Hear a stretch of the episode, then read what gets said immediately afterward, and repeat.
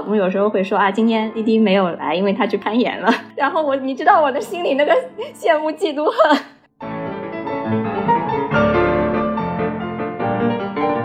每次我都非常郑重其事的去讲了这些事情，但是讲完之后似乎就讲完了，然后对方的行动没有什么太多变化，到了后面都感觉习得性无助了。只呈现自己打工作为螺丝钉的那一面是不正常的，是一个异化的状态。但是很多男性好像不太能够意识到，说一个人有生活、有照顾别人和被照顾的这个需求。为什么我当了妈妈之后，我会主动去搜索这些信息，然后提前准备起来？为什么你就没有这种意识呢？为什么这种事情就是我在做呢？大家好，欢迎收听《非显著差异》，这是由多位人类学、心理学、教育学研究者发起的一档泛文化类播客。我是古潼，我是 Rosa，我是米粒，我是 CD。我们前边好像跟大家承诺过说，呃，我们四位女性其实都面临很多的困境，但是呢，在这个四个困境当中，虽然都在坑中。但是呢，有的人比其他人生活的更加幸福一点。此群里面四个人目前的状态都是已婚已育，然后其中有三个每天都在奋力挣扎着生活，维系基本的生活，然后只有一个还算快乐，就是 CD。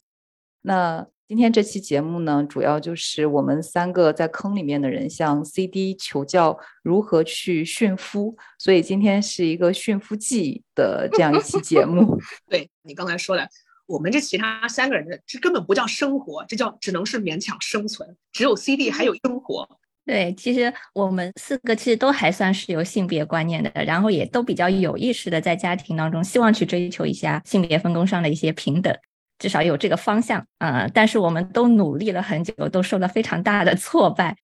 唯一成功的就是 CD 了，所以就一直都是特别想向他请教这个经验，到底是我们的方法不对，还是我们遇到的人不对？感觉 CD 也只是阶段性成功，但是这个阶段性成功在我们看来已经是非常成功了，所以希望 CD 能够给我们放几个大招，然后让我们也回家能够开始练习起来，看看明年我们的婚姻是不是还在。如果说这几招用起来，感觉还能维持个几年。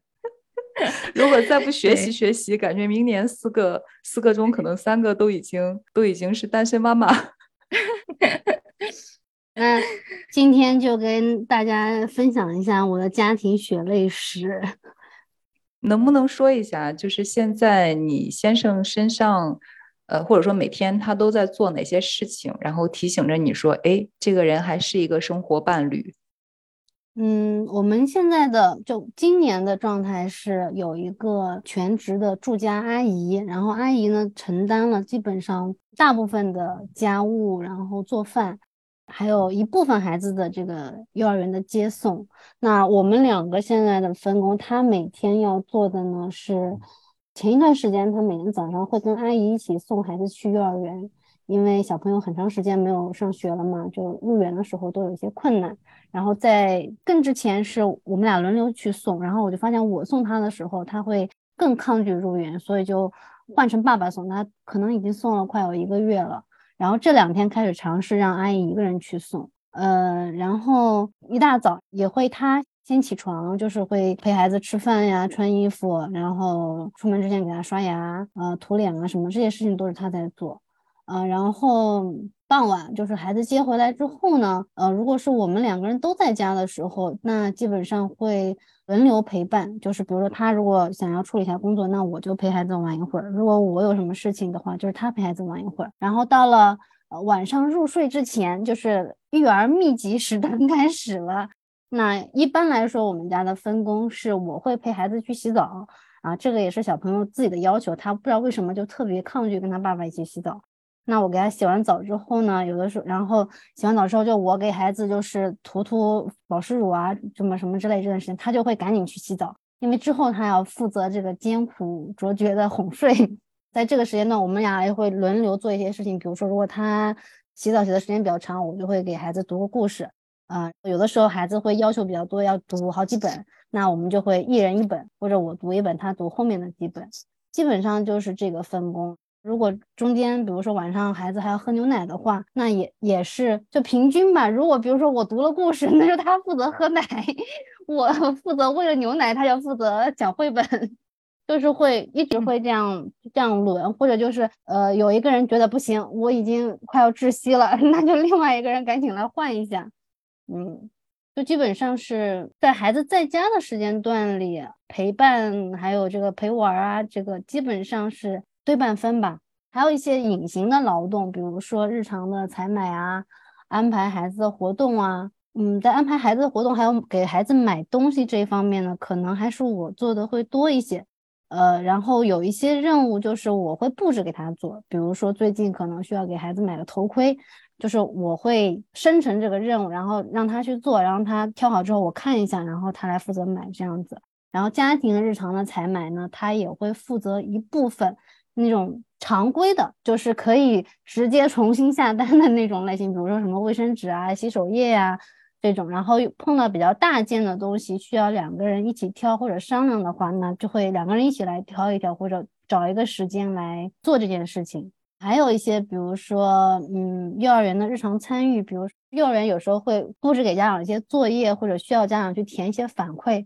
这个事情基本上也是，嗯，轮着来。可能有时候他做的会多一些，就是有时候我不想做，就说你去把那个东西弄掉，然后他就会把那个东西填掉。呃，对，差不多是这样吧。就是这个阶段，我觉得分工还是比较平均的，但是可能就是在采买或者说孩子的活动安排上，我的认知劳动会稍微更多一些。但是很多时候执行的话，他做的会多一点。比如说，呃，现在孩子会有一些课外活动，然后每周就是他的课外活动这个挑选，啊，还有呃，包括预约时间，这些都是我在做。但是真正到了活动的时候，需要他去送他，比如说去上个什么运动课呀、游泳课。周末的话，基本上都是他带孩子去上，我就是在家里做一点我自己的事情，或者我就去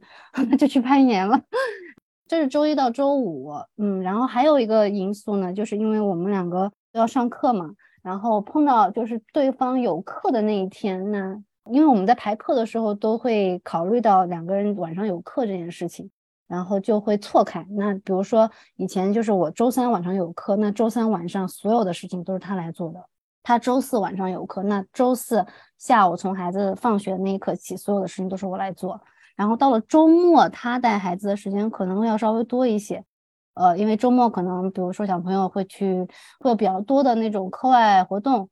比如说我们最近这个 又停掉了，那以前每周会有一次游泳，那都是他一个人带小孩去上游泳课，给他洗澡，在外面吃顿午饭，然后再回来。现在基本上是这样一个分工。除此以外呢，因为我们有一个共同的爱好就是攀岩，所以每周。嗯，我们两个会抽两个半天的时间，会一起去攀岩。如果那时候特别忙的话，可能就只能抽一个半天；如果时间还可以，可能就是两个半天。到了周末的时候，如果那周小朋友没有什么特别的活动，或者说无处可去的话，我们可能会带孩子一起去攀岩馆，然后就在那儿随便打发一下时间。嗯，就是日常生活，现在现在基本上就是这样的。已经，我听的已经快要落泪了。从你刚才这个。已经是就是实际的和孩子的互动时间是差不多能够平均分配，男性有参与到一些认知，就这些隐形的家务和育儿的劳动中间。你刚才的描述还有一点是说，就是还有一些整块的时间，其实是这个爸爸他能够自己独当一面，对吧？就是他不管是他周末的时候带孩子参加课外活动也好，当你去工作的时候也好，你是可以把这个事情丢给他的，而不会就是接到十个夺命连环 call。嗯。对，不仅如此，你们还有夫妻共处的休闲时间。我觉得这几个放在一起，哪怕是我看到过的欧洲福利国家的数据中间，都已经相当理想了。我不知道这个米粒和古潼是怎么觉得的？它里面的任何一 块我都没有，zero。然后我们家爸爸跟小朋友唯一单独相处的时间有这么两次的事件。第一次就是我刚生完孩子之后，已经大出血。插着导尿管，当然没有办法动，对不对？然后那个时候呢，又没有护工，所以他从晚上两点带小朋友带到了早上的大概十一点钟，几个小时吧。当然刚生下来基本上就是睡嘛，睡得比较多，然后换了几片尿布。他觉得那是那是他人生当中非常艰难的几个小时，然后一直觉得自己是一个非常有能力的一个爸爸，打败了全国百分之九十九的爸爸。对，就是因为那几个小时他撑了下来。然后另外一个事件呢，就是前一段时间，我们家小朋友当时还不到九个月，八个多月，老人也不在了，就回回老家了。然后呢，恰巧阿姨又生病了，那几天都不能来，所以我就转成了上网课。然后我上网课的时候，爸爸帮忙带一下。然后这是两个唯一的时间，爸爸在单独跟孩子相处。呃，我觉得我我有更切身的感受，因为 我们家孩子跟他们家孩子基本上待在一起的时间也比较长，我们也经常一起遛娃。像从去年上娃上托班之后，每天接送都是我去接娃，娃放学之后所有的时间，从到到他睡觉，所有的时间都是我在弄。但是那个我会看到，就每次去接送，每周的话。呃，CD 跟她的老公是轮换着来的啊，我们都会会凑在一起遛娃，但是所以他们两个是一直有换的，然后我我是永永 永恒不变的，永远在亘古不变，亘古不变的事实是每一次都是米粒出现在校门口。她的老公有时候会说啊，今天 CD 没有来，因为他去攀岩了。然后我，你知道我的心里那个羡慕嫉妒恨。你说，我说别说有个人的娱乐时间了，我都想就是挤出来足够的时间完成一些基本的工作都很难。当时听了我的泪花都在飙出来，感觉。而且中间有一段时间啊，就是今年三月份封控之前啊，CD 他们一家有很短暂的时间跟我们住在一起。然后当时两个爸爸那个对比那个明显，就是 孩子早上起来都是 CD 的老公过来给他洗脸啊、刷牙啊，给他换衣服弄好。中间的这个吃喝拉撒，然后 C D 的老公也参与的非常的多。晚上包括洗澡啊，甚至我看到他给孩子刷牙的时候，那手法我都震惊了，就是 娴熟的跟电动牙刷一样。但是与此同时，另一边你就看到我们家这个爸爸啊，首先他整整一天，因为当时是封控嘛，所以是居家办公，所以他整整一天他是自己关在房间里面，就是开各种会议啊什么的。然后等到他工作结束的时候，他觉得自己非常的累，然后需要休休息了，所以他也是关在房间里面休息。等到我把孩子都哄睡了，然后他就起来开始个人娱乐了。基本上是看不到，就是他在我们家的任何的孩子需要的地方在场的。甚至有的时候，因为孩子他活动他会跑来跑去嘛，有的时候孩子跑到客厅，他就从客厅走到房间去；孩子跑到房间，他就从房间自己走到客厅去。嗯，所以这个对比是相当的这个明显。嗯，当时那段时间，我我们为了逃避风控，就借住在呃米粒家里。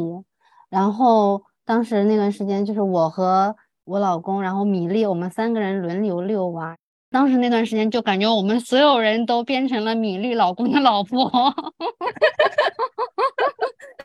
就是一切都为他为以他的工作 为先，然后他在家里会自己占掉一个房间，我们所有人只能窝在另外一个地方办公。对，还有包括当时的这个采买啊、买菜呀什么之类的一些事务，也是我们几个分担。但重点是，你们都变成他的老婆，但他赚的钱也没有分给你们呀，对不对？这不公平。我我不知道有没有一个。原因是因为像 Rosa、米粒还有我家小朋友出生之后就一直是有阿姨嘛，基本上。然后 CD 家是一开始没有阿姨的，当然我们刚刚又没有了阿姨，所以接下来将开始一种新的尝试，就是没有阿姨的尝试。所以我不知道你们是是不是因为没有阿姨，所以在早期的时候，其实两个人经历过更多的这种不断的调试、调试，调成了现在的这样一个状态呢？我觉得其实主要是可能跟他的工作性质也有关系。其实一开始头半年的时候，其实他还是有参与的，只是他每天下班就是九十点钟嘛，但是他睡觉他可以延到大概两点钟才睡觉。但是之前孩子小的时候这一段时间，他是孩子经常会比如说呃要吃夜奶呀，或者说要换尿布啊什么的，就是在晚上十点到凌晨两点的时候，当时他是有参与的。但是后来慢慢的就是孩子开始睡睡整觉，或者说前半夜还是睡得还比较好的时候，那前半夜这些工作就不需要了。但是除了这段时间之外，其他的时间他又基本上要么就在睡觉，要么就是不在家的，都是去上班的，所以他就参与的就越来越少，越来越少。在经过一段时间的时候，孩子也不认他了。当他偶尔有时候在家的时候，孩子需要哄睡什么的，孩子就只认我，都不认他，然后他就很理所当然的就用这个理由，因为你看孩子不要我呀，不是我不要做。就慢慢的就这样退出了。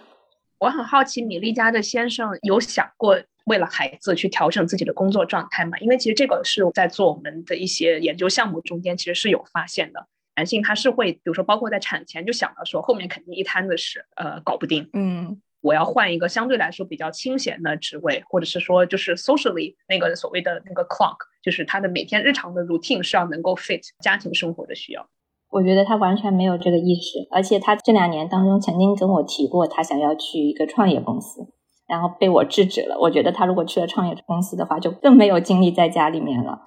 所以他的整个这个意识，他就是深层的意思，就不觉得这些是他的事情。所以他有的时候也会经常会说：“哎呀，我那个我已经帮你怎么怎么样了，我已经帮你怎么怎么样了。”就是就感觉他有偶尔做参与了一些事情，他就觉得是是帮了我很大的忙这样的意思。对，记得应该是 CD 的先生，其实在工作上面感觉调整相对比较多一些，是吗？嗯，其实我们四个人里面，就是我们两家，就是夫妻双方都是在高校工作，就是相对来说是时间会自由一些，就是你有更多的时间是可以留在家里的。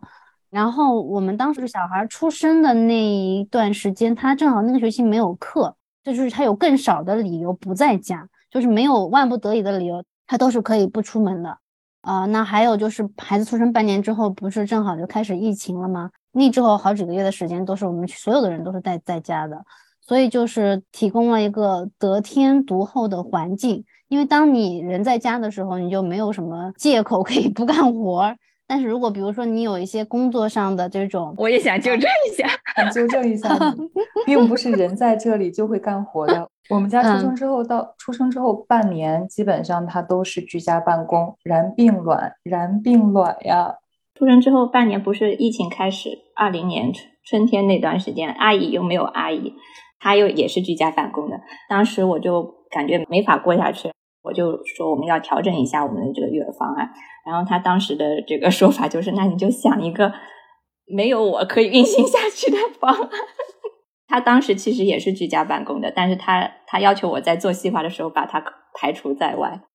嗯，我觉得我们两个人都是牺牲了很多工作上的这个对自己的要求，就是论文反正也不写了，就是特别的孩子一两岁之前，基本上两个人工作上都是那种只能达到最基本的 职责要求的那种状态。嗯，我记得我当时读那个第二轮班那本书里面，不是那里面有一个家庭，夫妻双方都是高校老师嘛。然后我就觉得我们家跟他们家挺像的，就是真正能够达到性别分工在育儿上的，还有家务上的平衡，其实就是两个人的职业都受到了很大的影响，都是要做一部分放弃的。可以从我们俩的这个。publication 发表量可以看出来，就是已经有相当一段时间的空白，就没有写过文章。一般来说，我觉得好像，嗯，社会或者是家庭都会更期待女性在事业方面放弃一部分，或者觉得你有了孩子你就不要那么拼了。因为这一点对于女性来说带来的一点点便利，就是当你因为孩子的事情提出来说我要请假呀，或者是我在工作表现上稍微落后一下，大家可以容忍。那对于男性来说，可能社会的期许还是你要在事业上更加的上进，甚至说你有了孩子之后，可能你需要更加的上进，因为你需要更好的表现来赚更多的钱。当然，这是一个社会的一个一个这种性别的一种角色的分工。那，嗯，CD 的老公是怎么能够就是在意识上，他意识到说这个是值得的，我我可以这样子在工作上放松一点。你们两个有讨论过这个问题吗？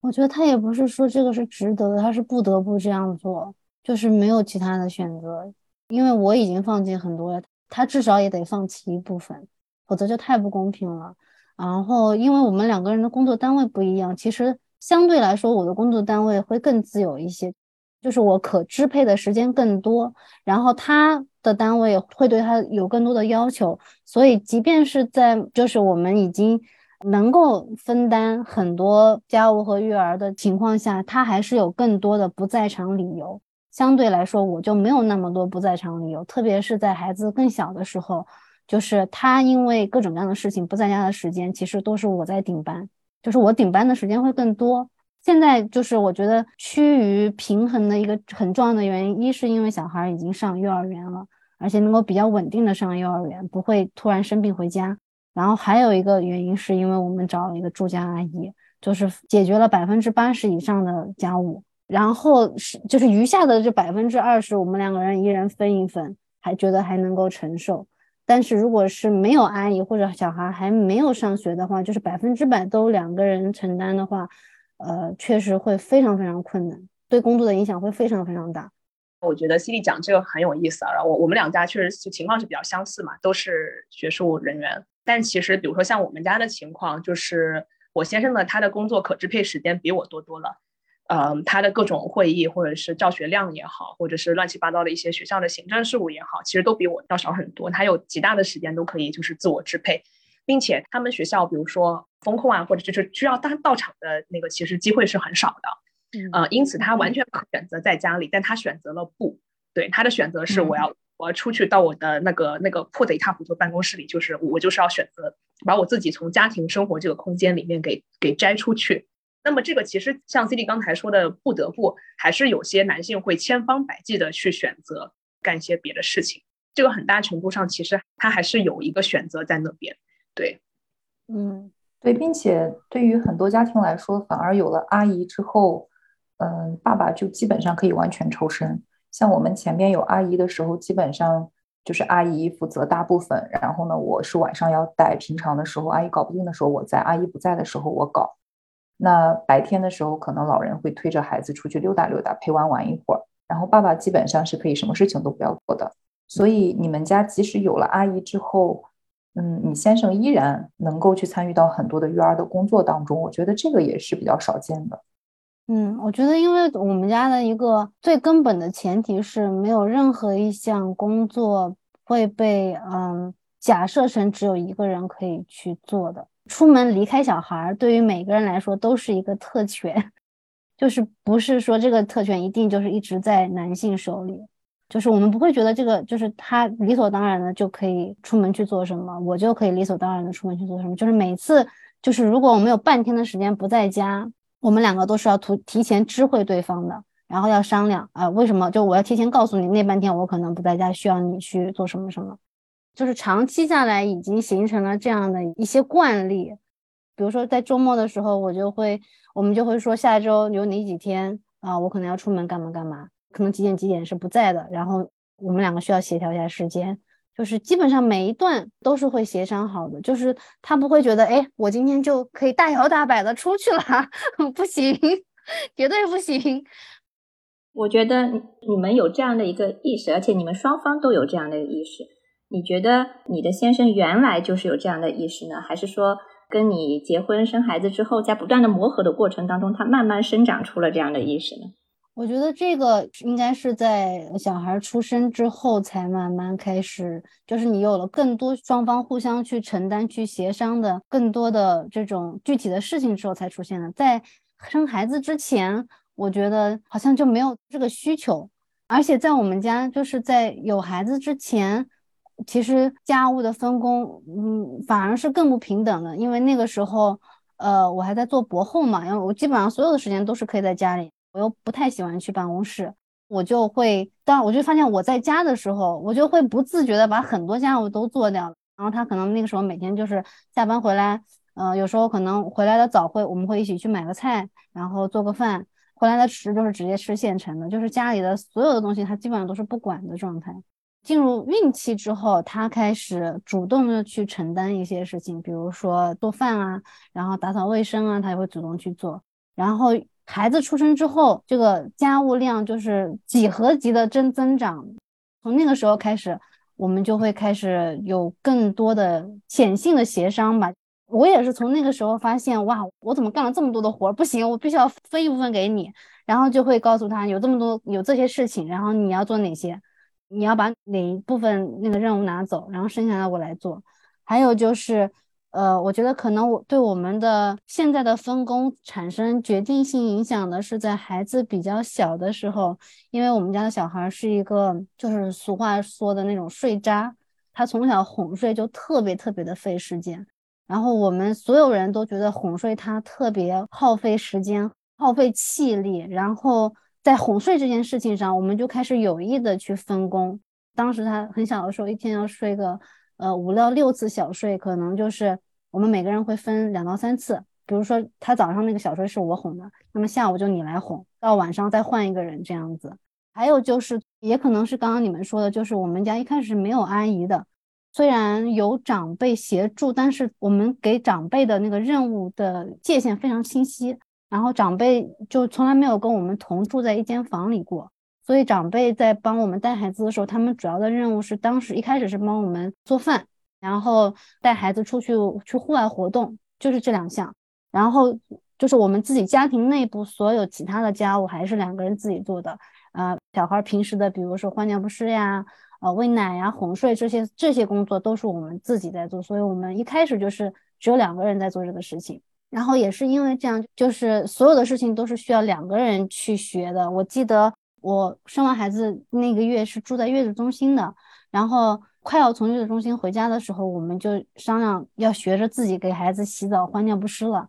他是先学会换尿不湿的，然后他后来给孩子穿尿不湿也一直都比我穿的更好，包括洗澡也是一开始也也是他先学会给孩子洗澡，因为孩子比较小的时候洗澡其实是需要两个人操作会更好嘛，然后洗澡这件事情也是一直是两个人做。嗯，所以在孩子比较小的时候，可能除了喂奶这件事情只确实只能我一个人做以外，其他所有的事情他都是可以可以交给他去做的。等到孩子稍大一些，陪玩啊这些也是基本上是一一人一半的时间。就是我们可能从一开始就达成了这样一个共识，所以就没有觉得谁的工作或者谁的个人时间更重要。就是在以孩子为重的前提下，先把他的这些需求满足了之后，然后。我们余下来多少时间和是那个任务，我们两个人再去分配，是这样子一个过程。当然，中中间也经历过，比如说，呃，有相当长的一段时间，虽然说这些显性的家务是我们两个在分工的，但是认知劳动，就是比如说孩子的采买呀，啊，他生病了要去哪里找医生看啊，就是这个周边的这些事情，大多数都是我在一个人做的。我也是那个时候开始意识到了认知劳动这件事情，然后我就会跟他讲：，你看，虽然平时你还是你在家里做很多事情，但是你看还有这么多事情，其实都是我一个人来做。啊，比如说当了父母之后，你肯定会关注很多的公众号，有时候你也需要去网络上搜集一些信息。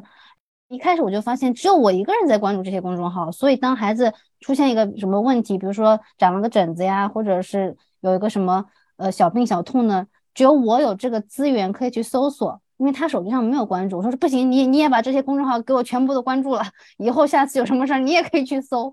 就是在这些方面还是会有不均匀的情况，我就会跟他说，然后提醒他，然后慢慢慢慢这方面就是他能做的事情会更多一些。可能还是我在主导，但是他不是以前那种完全不参与的状态，反正这个状态也是在也是在变的，特别是像给小孩买东西。呃，以前就基本上全部都是我买，然后慢慢的就是我会跟他说，这个季节他需要买多买哪几件衣，他要购置什么鞋子、什么衣服，我会告诉他，你就去淘宝某家店的某几个牌子的店里面去看，然后挑好了之后你就付钱就行了。就是我觉得这有点像那什么学徒式参与啊，就是 他的 角色一开始是比较边缘的，然后慢慢给会给他会增加他的这个责任的比重。呃，会给他更多的角色，哎，他慢慢也会知道哦，买小孩的衣服哪几家店是比较就是性价比比较高的，他自己会去看，他就慢慢熟悉了这个采买的资源。所以现在，比如说如果要给孩子买牛奶啊，呃，买这个鞋子呀，这些都是让他去做的。又要落泪了，说的。你刚才讲到，我觉得我们也都意识到了这种劳动分工的不平等，在我们各自的家庭里面。比如说，在我我们家庭里面，我也非常有意识的意识到这些东西。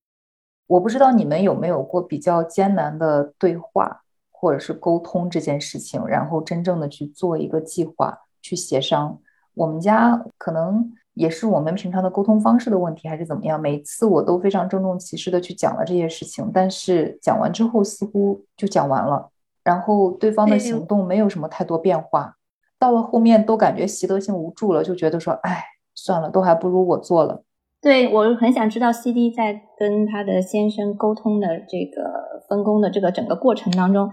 他的先生有没有过反抗，或者说不愿意做的这种情况？因为这在我们家里面太常见了。其实我老公也完全目睹过 CD 的老公是怎么照顾孩子的，我也曾经跟他敲过边鼓。我也觉得很多事情不是因为孩子任务我你或者你不擅长，只是你没有去做。我就说，你看，你看 CD 老公，你看他做的多，那孩子就愿意让他帮他做这件事情。但是他往往会用各种各样理由来堵我，比如说他就会说，哎，那就是说 CD 老公有时间呀，他每天都要上班，他没办法。然后工作性质不一样，没有什么可比性等等啊，他就会有各种各样的理由来反驳我。我又不知道 CD 在跟先生沟通整个分工的过程当中，没有受到过先生的任何的抵抗吗？我还得补充一点啊，就这个米粒和古潼家两位家属，不仅在生活中间有很多的观察，然后有来自妻子的压力，他们也都接受过来自专业人士的培训，他们俩都来听过我做讲座的，所以 是 关参与的各种好处的讲座。所以我是知道他们人是在那里，都听过了专业人士精心准备的 呃各种各样科学依据的内容，所以他们有来自过家里家外的各种各样的信息，并且他很喜欢你的那个讲座，他还说嗯讲的挺好的，但是所有的事情所有的话就说完之后，似乎就不会留下任何痕迹。对他们听完了说嗯很有道理，但是好像跟我无关，对吧？所以就想知道说这个东西它到底是卡在哪一环？是比如说 CD 是因为特别慧眼识人，从一开始就挑选了特别能听得进去呃的这样一个人呢？还是说这个中间的信息传递上有什么样一个技巧？我印象还特别深的是 CD 说的时候还说，就是说因为在你们家里你觉得这个分工太不公平了，因此两个人都觉得有必要去调整。首先能够意识到公平这个事情，并且知道它是重要的。还能够把它这个东西给转化为行为，我觉得很多时候公平这件事情好像就不出现在很多男性的脑海里面，所以这个是怎么达成的？CD，快来说说吧。我觉得我先生他能有一个基本的认识，就是他知道作为男性，他哪怕现在做的这些都还是很不够的，就是我是男的，我有罪。我们不需要达到那个高度，就是我平时跟他，我应该我们没有吵过架，但是我会有有好几次，我会比较严肃的跟他说，就会跟他指出来，你说你看为什么？为什么我当了妈妈之后，我会主动去搜索这些信息，会主动去关注那些公众号呀，那些医生，但是你就不会呢？就是你不会觉得这个孩子以后会有这种需求，然后提前准备起来，为什么你就没有这种意识呢？为什么这种事情就是我在做呢？他的回应是什么？他的回应是：哦，好像确实是这样。为什么？为什么？为什么？你告诉我，你快告诉我。如果是我老公的话，他可能说：哎，就是这样的呀，这本来就是这样的呀。我觉得还有一个原因就是，当然我以前在挑人的时候啊，其实也没有想这么多，就是。可能我们两个人在很多价值观念上还是比较一致的，就是对于像性别问题啊，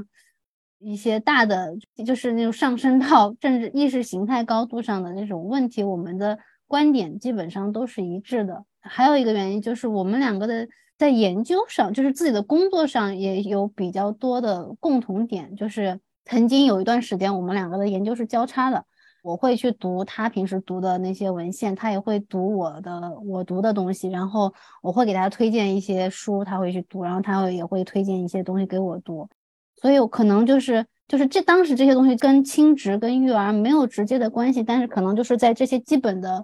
问题上，我们达成了比较多的一致。我记得以前。就是有孩子之前嘛，以前我们很喜欢做的一件事情，就是比如说逛街的时候啊，或者是坐地铁的时候，会看到很多广告，然后我们两个就会分析这些广告里面 暗含的这些性别偏见。很多时候就是我会先跟他，我会先发现一个东西，然后会跟他说，比如说三八妇女节到来之前。啊，或者某些购物节到来之前，你就会发现地铁里面，或者说街上公共空间有很多专门针对女性的这些宣传语，就把女性看作是一个潜在的消费者，会有很多消费女性的这种话语。然后我就会跟他说：“你看这个，这个，这个。”我就会跟他讲我对东这些东西的看法。他一开始应该是对这些东西不太敏感的，因为他自己的博士训练。是比较中规中矩的，就是没有涉及到任何性别啊或者种族啊这种跟社会公正相关的这些东西，他都没有做。他一开始对这些也不感兴趣，就说他的导师的影响就只是关心纯粹的什么学生怎么学科学这种。然后我自己在读博的时候，我就接触了很多那种批判理论，平时聊天的时候就会跟他讲一些这些东西，然后他就发现，哎，确实这样的啊，他就觉得挺有意思的。慢慢他自己，包括他自己上课的时候，都会用一些那种平时我们在生活中发现的一些广告里面的性别偏见的例子。然后我就觉得，好像可能就是前期的这种日常的交流，对我们怎么去理解家庭里面的这种性别分工，达成了一个比较好的基础啊。我记得当时生孩子之前，我看了那本《第二轮班》，当时看了之后惊为天人。我看到这些书，我也会跟他讲，会跟他分享我的一些感受。我会跟他说：“你看，你看这些家庭，我就会把这个书推荐给他，或者看到一些特别精彩的那种画呀什么的，我就会让他跟我一起看。”所以他自己现在也逐渐会对这些东西越来越感兴趣，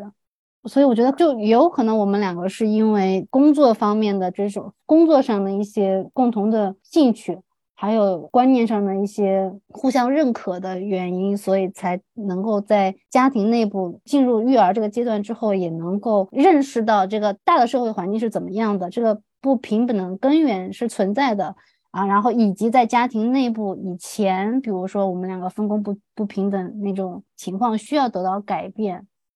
所以我觉得他就是一个基本的认识 在那，所以基本上沟通上不会有太大的问题，就是他不会觉得我说的是错的，他可能就是执行的会慢一些。比如说我让他去做个什么事情，他不会感觉到这是一个急迫的需要，他会拖拖拉拉的过一会儿才去做。就是在这方面，可能有时候我还会比较着急，或者说你，我跟你讲了五分钟之前就跟你说了这个事情马上要做，你还在等，啊，就是这种。然后孩子有时候有一些需求，他会回应的比较慢，就是现在可能就是一些这种问题。然后我也会跟他说，我说他你听到他在叫你了，你为什么不理他？包括像现在，比如说小朋友不愿意跟他洗澡，然后也更愿意我来哄睡，我就会让他反思，为什么？为什么他不愿意跟你洗澡？是不是因为你洗澡的时候 对他做了什么？就是我在我们家，我们不会默认爸爸或者妈妈更擅长或者更适合去做某件事情。就是你做的不好或者孩子不接受，那肯定是因为你的原因。这个东西跟性别没有关系。有一个技能，就是刚刚米粒提过，就是刷牙这个事情，就是很典型，就是因为我给孩子刷牙刷的次数不够多，导致我现在已经不会给他刷牙了，所以刷刷牙这件事情就必须只能他来做，只有他能刷得好，而且每次去看牙医，牙医都会夸，哎呀，你们宝宝的牙刷的真好呀，妈妈真会刷牙，就会让我刷，然后我一上手就发现，哦，原来妈妈不会刷牙，然后就说，哦，原来是爸爸刷的，爸爸刷的可真好。他就觉得得到了很大的肯定。像现在一般，如果晚上他如果有课呀，或者有应酬回来的比较晚，就是哪怕再晚，就刷牙这件事情还是得他回来做，因为我是做不了的，我就默认这件事情不是我负责的。嗯，那我觉得你前面说的几个一个核心，我感觉还是很重要的，就是你在生育之前就跟他有很多的关于性别问题的这种探讨，这至少在你们生育之前。可能你们在一些性别意识上还是达成了不少的共识，但是我想了想，确实我在生孩子之前，好像跟我老公在这方面的探讨或者涉及，如果话题有涉及的话，是非常非常少的啊。基本上生育之后才是非常突出的，就凸显出来彼此在性别观念上有非常大的一个分歧，包括他之前的这个。原生的家庭，他他的爸爸妈妈基本上都是他妈妈在家里面做事情啊，他爸爸是基本上不管的。嗯，但是我当时跟他谈恋爱的时候，他是对他爸爸的这种状态非常的不满的啊。然后当时给传达给我一个错误的信息是，我是觉得，那如果他以后当爸爸的话，他肯定不会想成为他爸爸那个样子，他肯定是有有所改变的。但是事实上发现，跟他爸爸比，他确实是好了那么一些。但是他会把这个当成他非常骄傲的一个地方，就是说他已经比他爸爸做的好了很多了，而且他觉得他已经打败了全国很多的男性了，然后已经是在至少在中上水平，所以他对自己比较这个 微不足道的这种分工的分担，他已经觉得是非常的骄傲了。性别观念方面的一些探讨，在我们家几乎没有，有的时候我会跟他指出来说：“哎，你看怎么怎么样。”我也是让他去反思，他也说：“哦，有道理。”但是也是听过之后就忘了，所以已经快四十岁的人还有的救吗？在理念方面有没有什么第二轮班？是不是该强迫看起来，读书笔记做起来？第二轮班我也我也强迫他看过，然后呢？然后就没有然后了呀。我觉得好像很多时候，这个所谓的驯化或者去社会化职责又落到女性身上，这个事情本身就很让我觉得非常的不正常嘛，对吧？我觉得我也问过我先生啊，然后也有观察过他的原生家庭是什么样，观察过他对原生家庭的反思是什么样子。嗯，我觉得这个可能可以起到一定的预防作用，或者帮你筛筛人。为什么你筛了之后依然？对，依然然并卵，而且就比如说，如果说这个是，比如说说的信息量够还是不够的话，那我先生在家里他可是听了我十年讲这东西啊。所以我们能不能从你失败的案例当中学一点什么，跟我们分享一下好吗？刚刚听 CD 讲的这个，我觉得特别特别的有意思，因为 CD 的案例完全是反文献里面的发现的，就是 CD 属于 beat the odds。呃，是什么呢？就是大部分文献里面就讲说这个呃夫妻的性别分工的平等性，大部分的塌垮是在生孩子之后，就是哪怕是这个生孩子生育之前都非常呃相对来说比较平等分工的夫妻，都会在生育之后给垮掉嘛？所以很多妇女会在网上说啊，生了孩子才知道自己嫁的是人是鬼，对吧？就是第一个孩子的出生是一个，就是哪怕是在性别平等比较好的福利国家。其实都有这么一个变化，但是 CD 就打败了这个变化，这个是让我非常的印象深刻的一个事情。然后我觉得生之前的挑选和反复的这个这个讲这个事情，我我觉得还是有一定的作用啊。我先生因为完全他不是做社会科学，就是一点觉悟都没有。就全靠从零开始调教，嗯，而且从一个非常非常糟糕的原生家庭的这个这个状态开始去改。不过，就像刚才 C D 说的，我们俩也会做一些很相似的活动，就比如说在地铁里面，就可能他一开始的时候他完全不会注意到某些广告是不妥的，是把妇女塑造成了什么样的，或者是呈现男性或者女性是什么样子。现在他也能够慢慢的意识到一点点，有时候甚至有几次我们在坐车的时候，他能够指出说，哎，你看这个广告。他说：“你你赶快拍个照记下来，这个你比如说你自己研究或者上课的时候是可以引用的。一个就明显的，比如说把男性和女性用特别特别刻板印象的方式呈现，他会就是稍微比原来要要敏感一些。”嗯，我们刚才讲到 CD 在理念上跟自己的先生做的这些磨合，那嗯，这个是理念层面的。那在真正的执行的时候，因为我觉得有时候可能我会。反思，或者是我也有可能会被别人说，哎，你是不是管的太多？也就是我们说的妈妈作为一个守门人嘛。那 C D 你自己会非常刻意的后退，然后不要去守这个门吗？先讲一下妈妈守门人这个概念，因为这个概念它本身是在父亲参与这个领域里面被提出来的一个概念。这个 idea 也是很多呃男性会经常抱怨的点。就在在实际生活中间，好像做了什么事情的时候，就总是被抱怨做的不好，以各种各样的形式啊去被告知说我做的不好，做的不对。包括就妻子可能会直接的批评，也有可能是以更加所谓的被动式攻击的这种 passive aggressive 的形式去给他传隐性的传达这个信息。就比如说啊，长叹一口气，然后把刚才老公洗的碗全部重洗了。所以嗯，像有的男性他的主观体验会是我老是被抱怨做的不够好。然后就好像感觉这个呃妻子是在宣示她的主权，说这个家里面是她说了算，她来定标准，因此她守着这个门，让我不要去侵犯她是女王的这个领地一样。所以这个是文献里面非常简化的说母亲守门员的这个概念。我觉得我在我们家可能还确实是比较强势的，但是我不知道这种强势跟守门人是不是是不是一回事儿。比如说在买东西的方面，特别是给孩子买衣服的时候，我们其实之前的节目里面也讨论过，我就会嫌他给孩子买的衣服太丑，嫌他挑的不行，就又换成是我亲自去买。后来慢慢的，我就会跟他讲，就是他的审美上会跟我趋同于一致，他会慢慢知道，比如说我可能不喜欢给孩子买 拼色的衣服，然后给孩子买的衣服的颜色可能是比较素的。或者就是他知道我平时日常固定给孩子买衣服就是那几个牌子，然后他就会在那几个牌子里面去挑。还有一些是技术层面的，比如说给孩子买内衣应该买什么材质的，那我就会当做是一件事情去讨论这个事情本身，就是不会说，哎呀，你就是不会挑呀，你就是不不上心。我就是会跟跟他去讨讨论，比如说，比如说现在冬天，然后如果孩子很容易出汗，那他最里面那一层衣服应该怎么穿？他每天要穿几层，然后怎么样是又保暖但是又透气？又不至于闷汗的。我觉得他在这些资源上就会跟我会慢慢比较一致，他就会觉得哦，给孩子穿衣服就是应该这样穿的，买衣服的时候也尽量去这样去买。那么在挑选的时候就可以过滤掉很多就是不合适的东西。然后在我们家的家里的家务，比如说这个一个很重要的就是我我是一个对收纳有偏执的人，所以我们家所有东西的摆放 都是有固定的位置的。这个就是我觉得是我自己比较强势的一点。我们当时搬家之后，我大概花了两周的时间把家里所有的东西都摆放好了位置，然后我会跟他讲每一个东西为什么会放在这里的这个理由考虑是什么，然后他就理解了之后，他他还是能做的物归原位，就能够接受这一套系统。我就会跟他说，这样的话可以减少我们的家务量，取东西也比较方便，然后也符合就是那种方便取用的原则。在这些问题上，基本上还是我会是一个比较强势，而且是一个主导的地位。然后他就是基本上就是我说什么，反正他就是跟着做执行就行。他确实好像也不太在乎这个问题上谁更有发言权。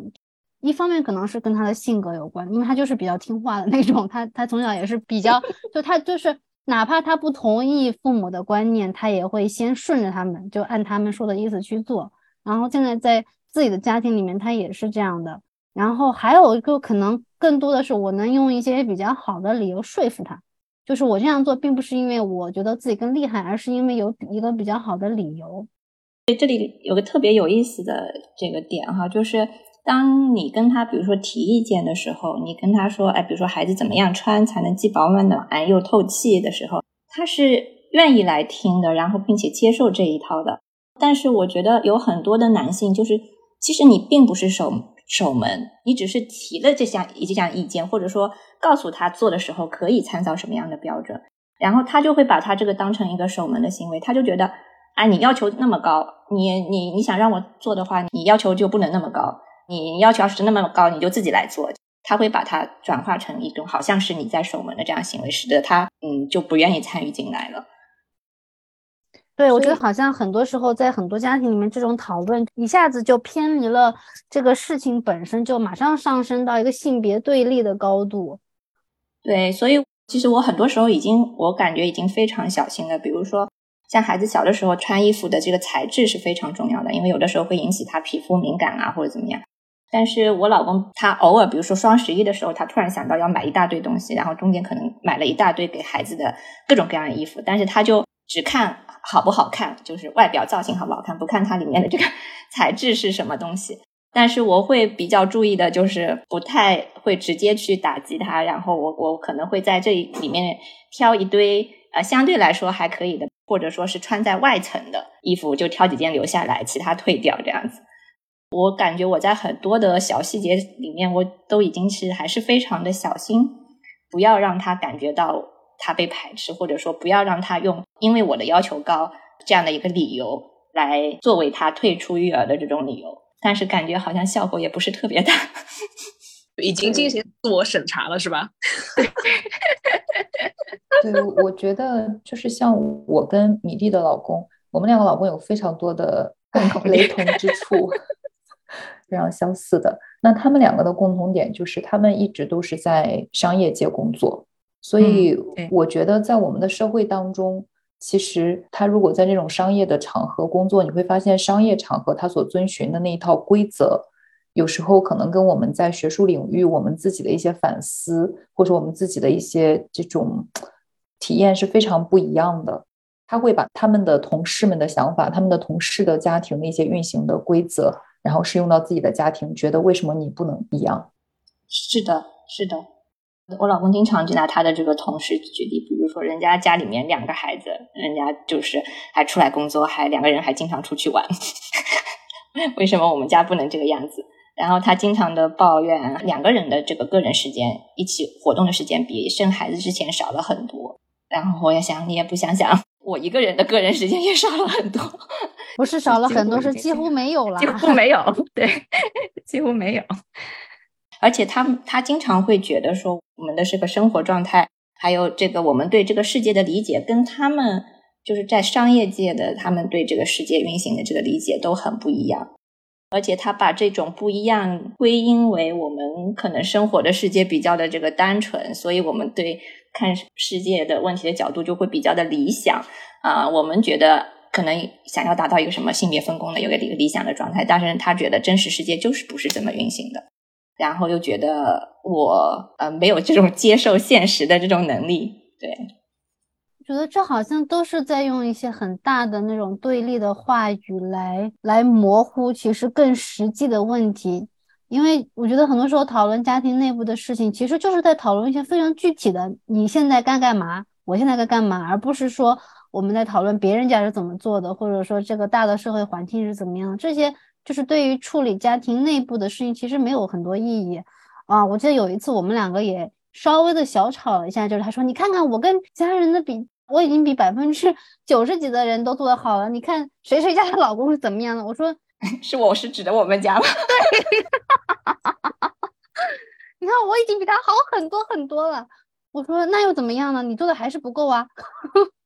我说即便你们觉得你们已经做到九十八分了，但是其实还是不及格啊。有的时候我们也会去讨论一下，就是比如同事的家庭，或者是其他我们认识的朋友家庭里面是怎么分工的。我就会说，你看。比如说，某一位男性同事能每天这么不着家，好像自己是个隐形人一样，还不是因为家里的事情全部都交给了祖辈和他的老婆？他就说：“哦，是是是，肯定是这样子。”然后现在他也会去反思，比如说为什么他的这些同事们的朋友圈啊，好像都只有工作内容，就是你从来看不到这些人 being human，就是人的那一面，就是好像这些人都是没有小孩、没有老人、没有什么烦心事儿。每天都是在生产这个工作的 KPI 的，平时我们也会讨论一下这。他现在也会对这种这种人设和这种职场的氛围很反感，就觉得不应该是这样子的。可能在这方面，我们确实是就是有一些不可撼动的共识，只有在达成这个共识的基础上，才能去协调具体每个人要做什么。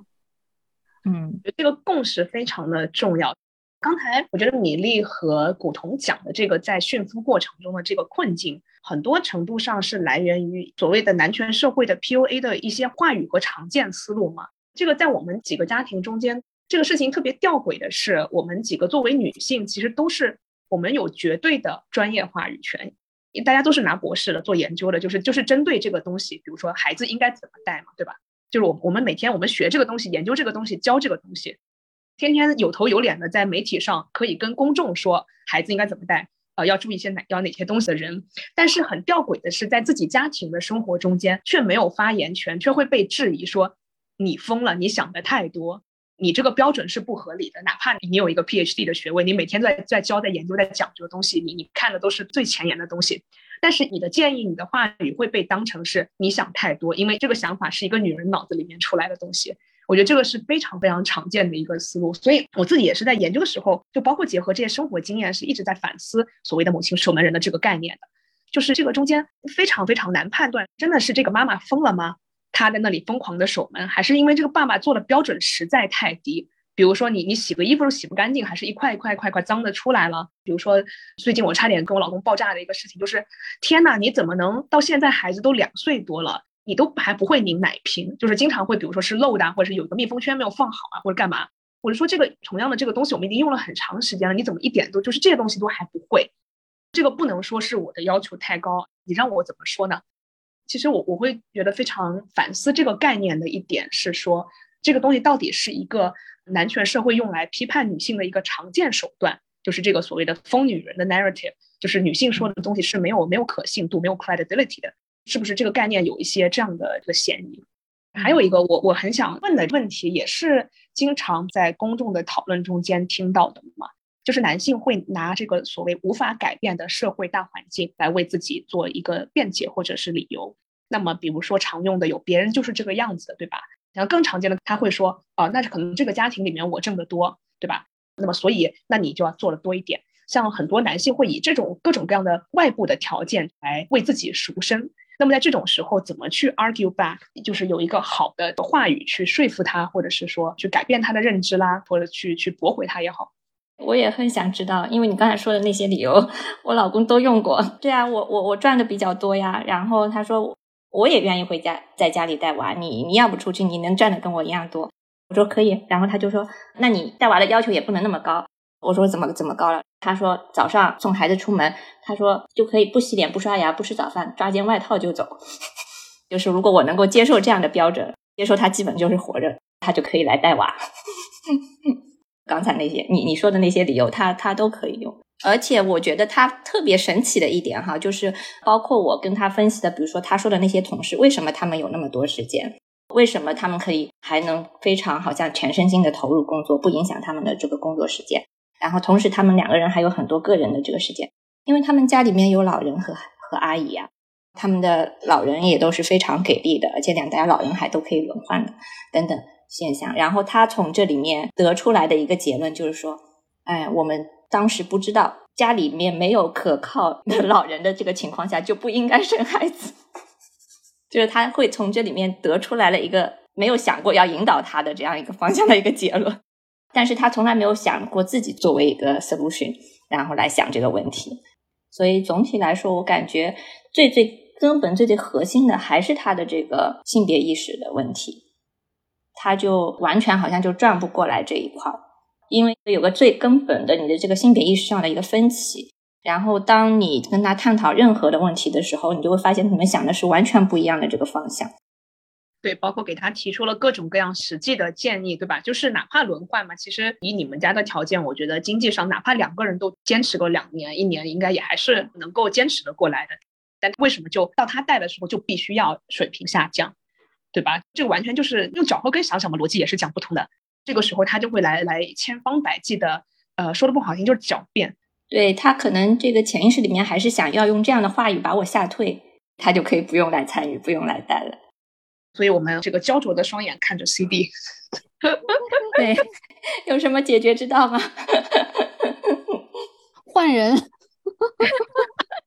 这个建议很好，这个是不是一个可行的建议？我们刚才讲到，就是比如说包括婚前识人啦。或者是哪怕御前识人换人，对，都是一些 option。嗯，所以我觉得就是，比如说像我们这样已经在坑里的，出来非常的艰难。你们是不是可以给听我们播客的朋友们传达一些这个教训或者信息，然后让他们在挑人的时候就避免入坑呢？就是在挑人的时候，是不是要注意点什么？相对来说，可以更好的找到，比如说在性别意识上有共识的。避免在生完孩子之后跳进各种各样的雷区呢？嗯，其实我在婚前其实都没有想这么多，说实话，就是可能还是我自己运气比较好。但是我现在回想，就是说，如果对于还没有结婚的女生啊，特别是那些你的性别意识比较敏感、你的容忍度很低的话，我觉得其实你可能需要大量的生活上的去观察，去观察这个人他。首先，他对于女性是否尊重，然后这个尊重是不是不仅仅停留在言语表达上，而是体现他的在他的行动之中。然后对一些大的社会议题，他的看法是怎么样的，他做了什么。然后我觉得还有一点很重要的，就是他对于身边的，因为很多时候对于我们来说，普通人来说，社会议题你可能也就是聊聊天，发表一下自己的看法，但是你对于身边的人的这种关注。包括你对身边的人这种关心，就是怎么去关心一个人，我觉得是很能体现出一个人最基本的意识的。像我先生，我就是很曾经很严肃的跟他讨论过一个问题，就是我觉得他这方面其实也做的不好。这个不仅仅是说他作为丈夫或者是父亲嘛，可能更多的是作为孩子。我会说，你看你从来都没有意识到你爸爸妈妈有什么需求，就是他们可能到了这个年纪，可能你需要给他们准备一些什么。或者说他可能会遇到一些什么生活上的困难，你提前要给他去预备。你好像就是到了这个年纪，还是在以一个孩子的身份去依赖他们，而不是会承担更多照顾老人的角色。我曾经就是跟他很严肃的讨论过这个问题，包括对双方父母，我就会在会跟他分析，就是我对于双方父母的一些观察和我做出的一些行为，以及他做了什么。然后就是让他深刻的意识到自己的这个问题。我觉得这些其实就是可能在你没有进入婚姻之前，如果你们有大量的相处的时间，是可以观察到的。我们刚刚说的所有这些问题里面，有一个很根本的一个人的一个能力，就是他是否能够意识到他人的需求，对他人的需求能够尊重，能够关心，啊，能够提供支持，我觉得这个不管是夫妻关系还是亲子关系中，都是一个很基本的一种能力和意识。但是这个其实，在他没有成为父亲、没有成为丈夫之前，其实应该也是能观察到的，或者说你是可以通过一些讨论啊、日常的交往是可以看出来的。这当然，这个也只能说是种马后炮了。这我自己在思考这些问题的时候，我想到一个比较重要的，比如说像我经常会跟他讲的一个件事情，就是即便是现在他已经做了很多很多了，但是在提前预判家里人的需求、家庭的需求的时候，他还是就是这些事情还是主要是我在做的。他不会提前去预想啊，孩子是不是马上入冬了，需要买换衣服，他去年的衣服还穿不穿得上？比如说，马上有一些购物节，你需不需要给家里的人买一些保健品啊？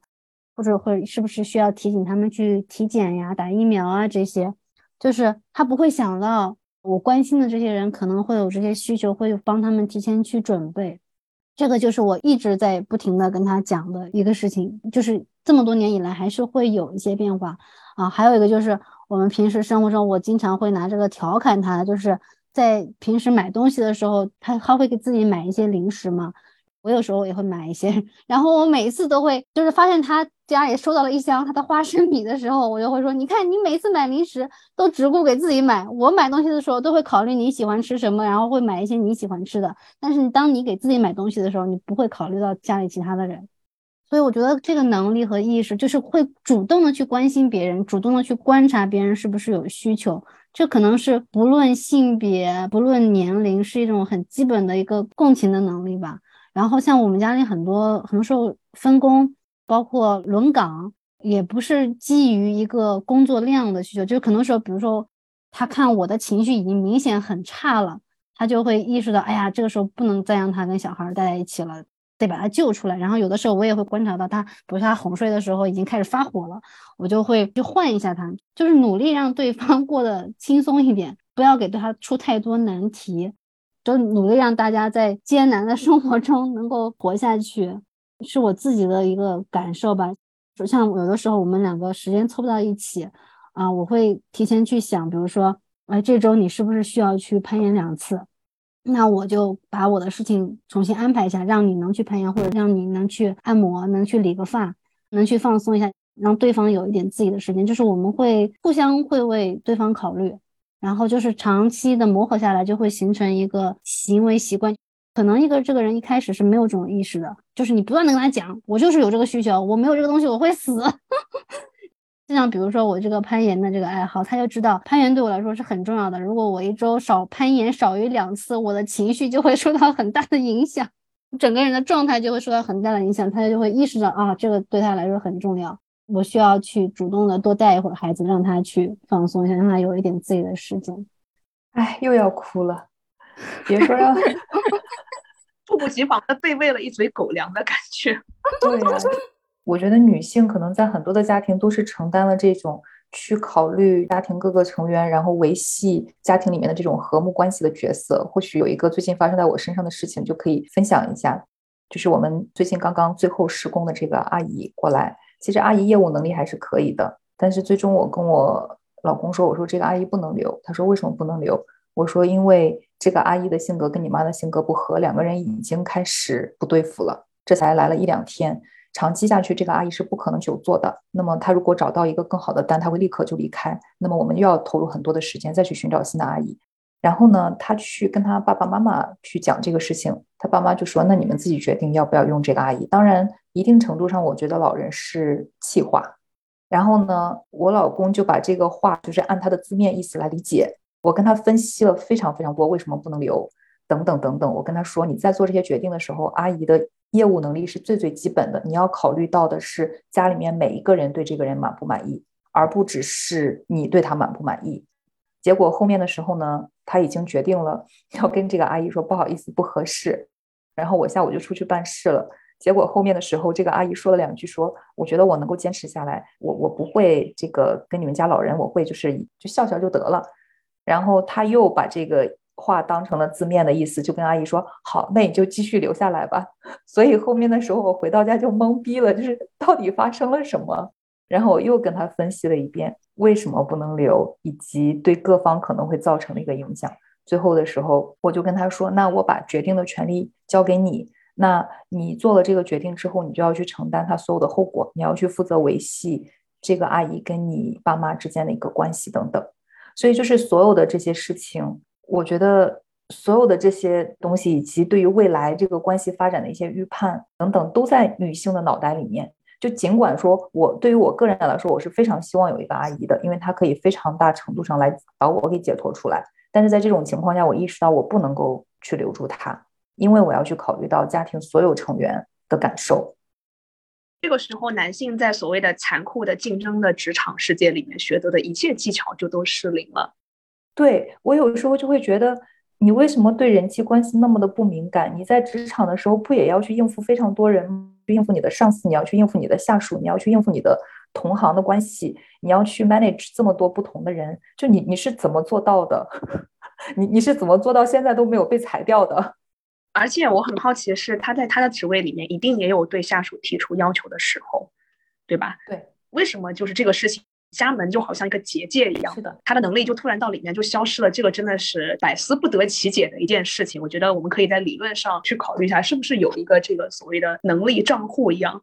就是他的能力是放在不同的口袋里面，这个口袋是转移不到另外一个口袋里面的，并且似乎。习惯了那样一种，就似乎是所有的东西要围着他来转。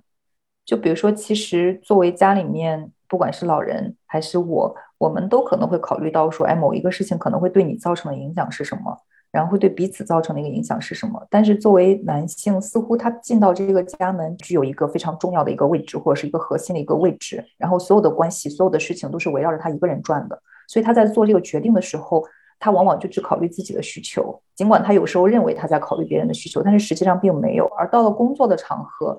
我不知道是一种什么样的能力，就他不是这个组织的中心，那他也会非常能够去接受他不是这个组织的中心，然后在做很多决定的时候会去考虑到多方的一个利益。但是在家庭里面，似乎这种中心的位置就是 take it for granted 的理所当然的这样一个事情。对，对。是不是因为男性在职场里，他觉得自己遵循的就是一套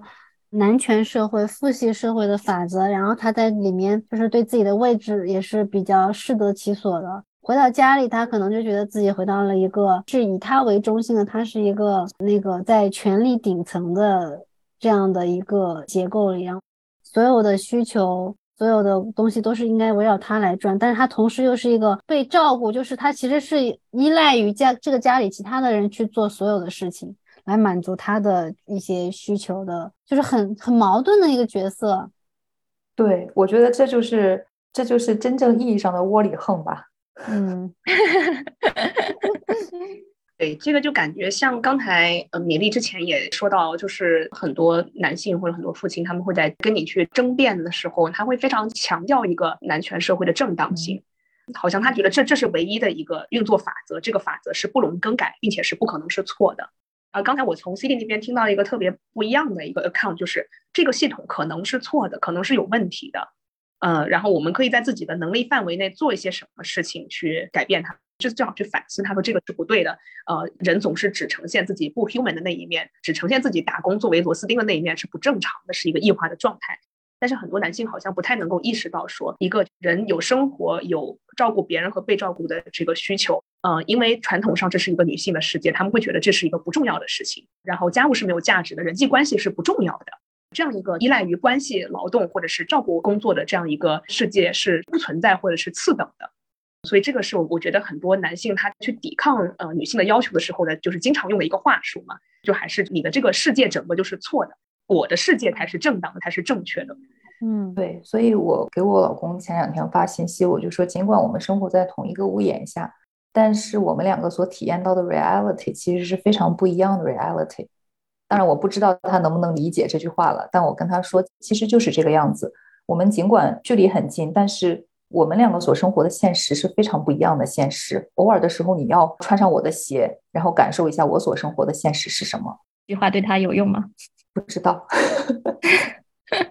应该是你也配有脚。对，就是到了后面，可能我跟米粒都会有的一种感觉，就是真的是有一点该说的都说了，该做的都做了，看造化吧。对，有点习得性无助了，现在都。对，就是看造化吧。其实他们，我想在外人的眼中，在工作的场合都是非常正经的人，甚至还是不错的人。但是在家庭领域就没有办法把他那些优秀的品质给他发挥出来。如果我们回到之前，CD 在讲就是婚前的时候，使人可以看的。我自己还是觉得，作为女性，还是有很多就是在这个过程中间有很多环节，就这个高速公路是有很多出口的。呃，刚才 CD 给我们指出了一些婚前的出口，可以帮助筛一筛人嘛。如果你看到势头不对，要赶快下车，赶快开到那个出口里就给下去。就包括从底色上，你看到他不会关照别人，特别是不会关照一些在跟他的关系中间是处于弱势的人的时候，我觉得是要赶快下车。然后，嗯，还有就是在。已婚的情况其实也还是可以下车的，嗯，因为以后的变化是来自于孩子出生了以后，那个就是会家务量暴增。如果一个人他对他的生活的想象是永远是一个没有孩子的，那才是一个正常的生活的话，就像米粒的先生那样，对吧？就是只有每天工作或者是出去进行个人的休闲娱乐。有孩子还是可以下车的，只是你下车的时候多了一个乘客而已。你再换一个乘客下车就好了，艰难一点，但是还是可以下来的。哎，我们下一期是不是要请离婚律师来我们的节目再讲一期，普及一下财产分割？对，我觉得出口还是很多的。我觉得很多时候男性他也会想，在他的想象的世界里，他会觉得。可能妻子带着孩子，哪怕是离开了自己，这个日子会过不下去。呃，我不知道大家对这种想象或者这种假设是什么样一个反应。就是如果你们去想象一下，带着一个乘客下车以后的生活，我不知道大家脑子里面会是怎么样的。应该是离开了阿姨活不下去吧？对对，我也是这么想的。我觉得离开他，哎，这生活好像也没有什么太大的改变，并且因为婚姻关系的存在，其实女性的。生活中的人际网络变得异常复杂，异常异常复杂。特别是如果再涉及到，比如说跟老人生活在一起，或者是有非常非常多的交往，反正就是这个人际网络会变得很复杂。我觉得这个人际网络变得复杂，有时候对于男性的影响也不是很大。我觉得是对于女性的影响会非常大，因为在这个关系网络中的所有的人都会期待你这个女性，你是要去做各方面的维系和维护的。就举个例子来说。我们收到了一个我老公那边的亲戚送给小朋友的礼物，然后我会第一时间去发信息给这个人表示感谢。然后到了第二天二十四小时之后，我老公问我说：“你给那个人要发个短信，跟他说一声谢谢。”我说：“我拿到的那一刻，我就已经发信息说了谢谢。”而且他为什么觉得这件事情就是应该你来负责的呢？对呀，不是他那边的亲戚吗？应该他去发呀。是的，所以就是当进入到婚姻之后，女性进入到的这个网络。他会期待你必须要去维系好各方面的关系，尽管那是他那一方面的人际关系。我觉得还是底层的他的这个性别意识在指导着他各种各样的行为，而你在跟这个人相处的过程当中，你就会被各种各样的这种小的细节所困扰。对他就是觉得，哎，这些事情就是应该我的妻子来帮我做的。对，你作为我的妻子，你就理理所应当应该去处理这些事情。对对吧？比如说过年过节的时候给亲戚家人的这种礼物啊，通常这些事情也都是一个家庭里面的女性在操持。对对，而且不仅你要操持，有时候你操持了，他还要来指点。比如说我我先生就经常批评我说：“哎，你怎么浪费这么多时间在发微信啊？跟各种家长或者同事发微信啊，聊小孩啊，或者是交换孩子的东西这个上面，他觉得我我的时间应该花在写论文上面或者精进业务。”然后我就会觉得天哪，那你以为你你以为我们家孩子的东西都是哪里来的？就 是还不都是跟人换来的，换回来的。对呀，就是你，但是这个交换你确实你需要平常维系感情啊。就别人家孩子他生日是什么时候，对吧？然后差不多多大了，要穿多少码的衣服，喜欢玩个什么，可能是否有一段时间没有联系了，需要去 catch up 一下，对吧？像这个东西都是需要去考虑的。然后这个东西从最实用价值、最俗套的角度来说，就是你不维系，就是怎么能拿到这么多便宜的二手衣服？对啊，怎么去处理啊危机如山的衣服？且不说这个中间还有很多本来就是朋友关系或者同事关系是需要去打理的。对，当当我拎回来家里面一包又一包的二手玩具和衣服的时候，我们家老公就只有公司发的五百块钱。所以咱就是说。姐妹们，电费也可以不要，这个床垫也可以不要，阿姨的离婚时一定要分割好的一个条件。好吧，那我们这一期就差不多聊到这里。希望听我们播客的朋友们可以从当中获得一些启示，也欢迎大家来给我们留言，讨论一下你可能在家里面用到的一些小妙招，可以解决大家的这些困境。留言或者体验，或者对我们的经历的点评都可以。对，或者有介绍各种下车方法的，也可以都发在留言区里面。老是觉得我们就像拓荒者一样，反正每一步都很艰辛吧。就希望说能够有一些积极的案例，让大家看到一些曙光。对，对，最最让人悲伤的是，就是其他的女性明明已经拓了几千年的荒，结果每次我们每个人生了孩子以后，面前还是一大片荒，这到底是？也是一个问题。好，那我们这期就到这里结束。好，那我们就到这里，拜拜，拜拜，拜拜。